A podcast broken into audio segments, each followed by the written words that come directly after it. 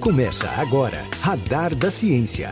Conhecimento científico nas ondas do rádio.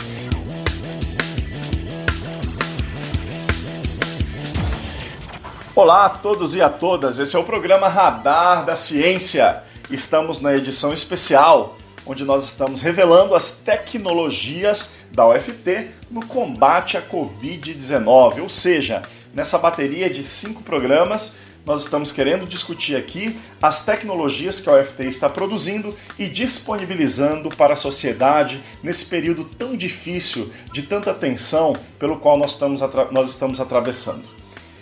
Para discutir conosco, nós temos aqui o professor Warley Gramacho. O professor Warley, ele é professor do colegiado de Ciência da Computação do campus de Palmas da Universidade Federal do Tocantins.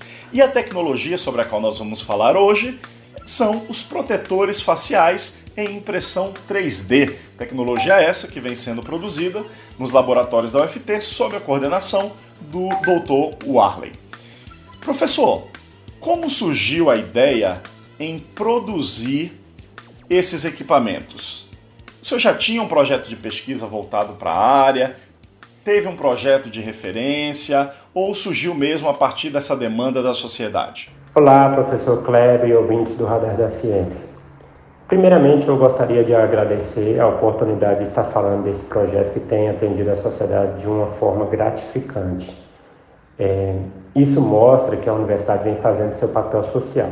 Professor Kleber, o projeto faz parte de uma iniciativa nacional que é o projeto IJA, onde os protótipos para impressão 3D foram disponibilizados. É, Trata-se de uma ação institucional da ProPesc juntamente com a ProEx, a qual fui convidado para coordenar e implantar na UFT. Warley, para que o nosso ouvinte ele entenda como é o processo de produção dessa tecnologia. A gente sabe que utiliza a tecnologia 3D, mas eu queria que o senhor explicasse de forma bem didática para quem está nos ouvindo quais são as etapas do processo de produção de um protetor facial.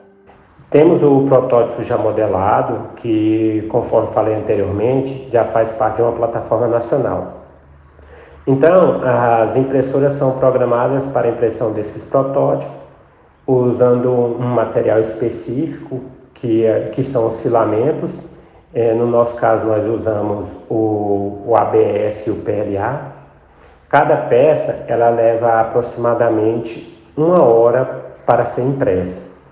Paralelo a isso, é, as folhas de acetato são cortadas e posteriormente elas são acopladas a essas peças. É, é importante destacar que a produção é, desses protetores elas são normat ela é normatizada por uma RDC e essa RDC ela especifica a espessura, largura e altura do acetato e no caso, a UFT atende a todos os quesitos para essa produção. Nós sabemos, professor, que a produção dessa tecnologia de protetores faciais é, é muito cara. Ela precisa de equipamentos, ela precisa de insumos. E a gente acompanhou que a UFT tem produzido bastante. Eu queria perguntar para o senhor se houve apoio de alguns órgãos no sentido de doar equipamentos, doar insumos Alguns órgãos se preocuparam, doaram equipamentos, insumos para a universidade. E quais foram esses órgãos?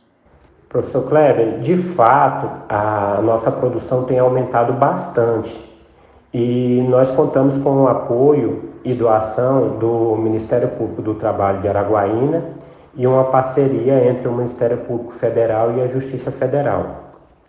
É, esses órgãos eles nos doaram impressoras, acetato e filamento para uma produção de aproximadamente 10 mil protetores. Então, essa é a nossa estimativa de entrega é, ao final desse projeto. Professor Warley, quantos equipamentos já foram distribuídos?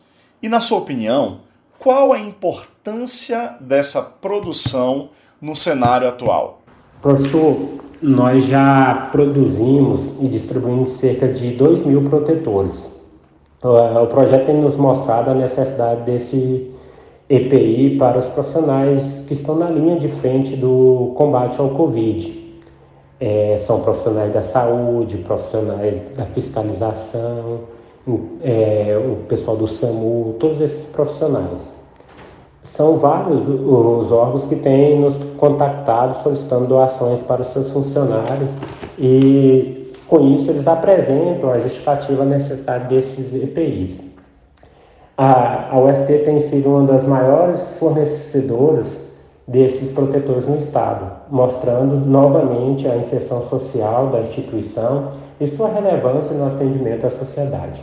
Professor Warley, quando terminar essa pandemia, se Deus quiser vai terminar logo, há a possibilidade de transferência dessa tecnologia para o mercado de forma que a produção fique escalonada ou não há essa possibilidade? Realmente foi uma produção pontual para atender uma necessidade? Professor Kleber, há sim a possibilidade de transferência dessa tecnologia. Hoje estamos lidando com o Covid. No entanto, as equipes de saúde lidam diariamente com outros micro-organismos, gerando a demanda constante desses EPIs. É, é, importante destacar aqui que foi criado pelo curso de Ciência da Computação o Laboratório de Tecnologias 3D. É, e, portanto, outros modelos, outras peças poderão ser desenvolvidas e produzidas para atender a diversos ramos da sociedade. Ok, professor, deixo aqui o meu elogio pelo seu trabalho. Nós temos acompanhado aí o quanto o senhor tem se dedicado é, estando à frente do, dessa produção de protetores faciais na UFT. A gente realmente tem acompanhado que diversos setores da sociedade têm sido atendidos, diversos municípios, e para nós é um grande orgulho é, tê-lo aí na frente desse processo. É, eu que gostaria de agradecer por ter participado desse projeto juntamente com outros colegas e acadêmicos. Agradeço a ProEx e a Propex pelo suporte que tem nos dado diariamente nos inúmeros é, desafios que surgiram associados a um projeto desse porte. E com certeza, se Deus quiser, logo essa pandemia findará e retornaremos mais fortes e experientes à nossa rotina. Fiquem em casa e obrigado por tudo. Muito obrigado. Continue assim não saia de casa, conte conosco e até uma próxima.